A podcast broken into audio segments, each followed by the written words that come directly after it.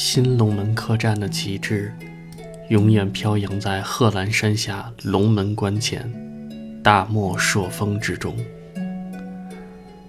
庄子云：“相濡以沫，不如相忘于江湖。”事实是，江湖中风云动荡，奸臣当道，宦官专权。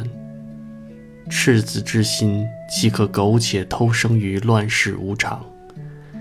因为天生俱来的侠骨柔情，因为不离不弃的儿女私情，为了营救忠良之后，周淮安、邱莫言、金镶玉，注定要在这大漠之中，在龙门客栈相濡以沫。大漠孤烟直，长河落日圆。龙门客栈香烟袅袅。这是一个男人的世界，他们的主子却是一个风情万种的女人。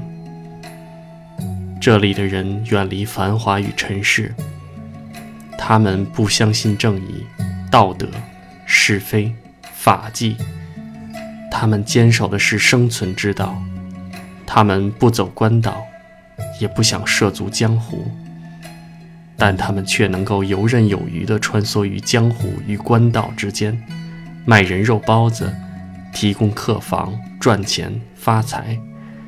这里的人粗犷豪爽。野马无缰，爱恨分明，完全的恋爱自由和性开放，因为他们有一个风骚入骨的女老板，在他的打情骂俏之中，坐镇的是欲仙欲醉的男欢女爱。但是因为正邪势不两立，周淮安身在龙门关，万马千军随之奔腾而来。龙门客栈虽称江湖，黑云压城城欲摧，山雨欲来风满楼。金枪刀剑最无情，剑已出鞘事难平。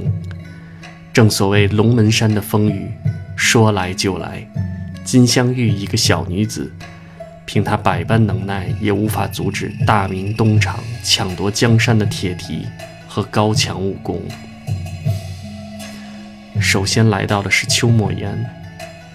林青霞这个琼瑶剧中的纯情女子，被徐克雕铸成精致绝伦的东方不败，再一次以女扮男装形象出现在沙漠之中。这个横扫千军如卷席的女侠，恪守着传统东方女性的内敛、矜持与儒雅，怀着对周淮安的爱慕之情。她选择来到了这个沙漠，选择了风刀双剑相伴的生活。为谁情多思婉转，未免辛苦巧玲珑。笛声悠扬，吹奏的是革命爱情的悲壮旋律。醉里挑灯看剑，梦回吹角连营。什么时候才能和心爱的人？同上渔礁江柱上，观看秋月春风。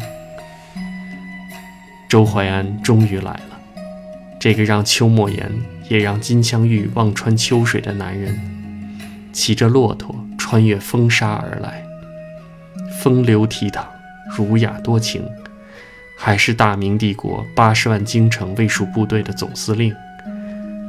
试问哪个女人不希望点亮这支蜡烛？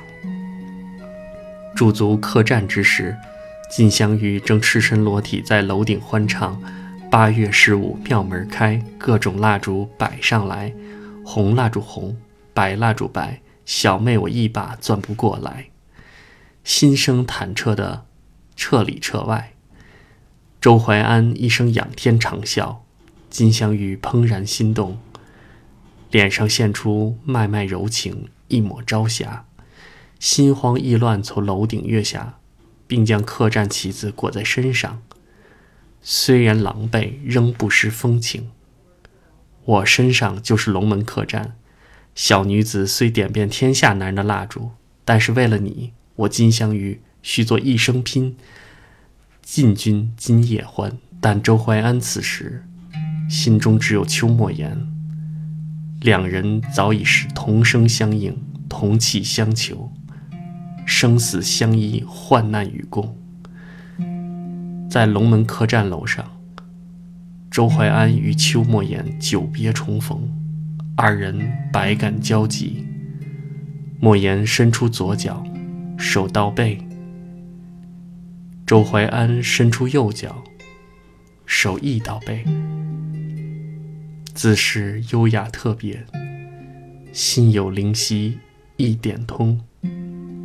此时无声胜有声，没有激情拥抱，没有惊呼大叫。莫言在周怀安抚摸他脸庞时，柔情似水，娇艳欲滴，浓得化不开的情啊！却要面对这腥风血雨的考验。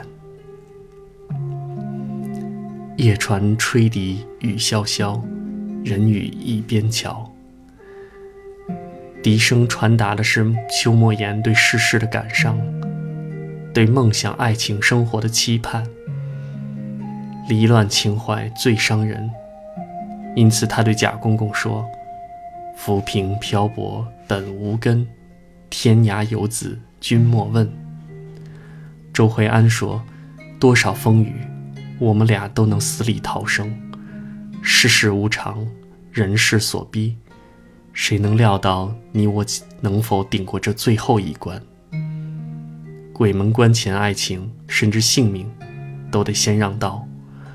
为了过这一关，周怀安迫不得已以色相为诱饵，以取金镶玉为名，逼其提供密道。”一边是忠心侠义，一边是儿女情长。周怀安把赌注压在了金镶玉手上，但一开始赌局陷入退市。他进了洞房，不仅难脱身，还打乱了他的全盘计划。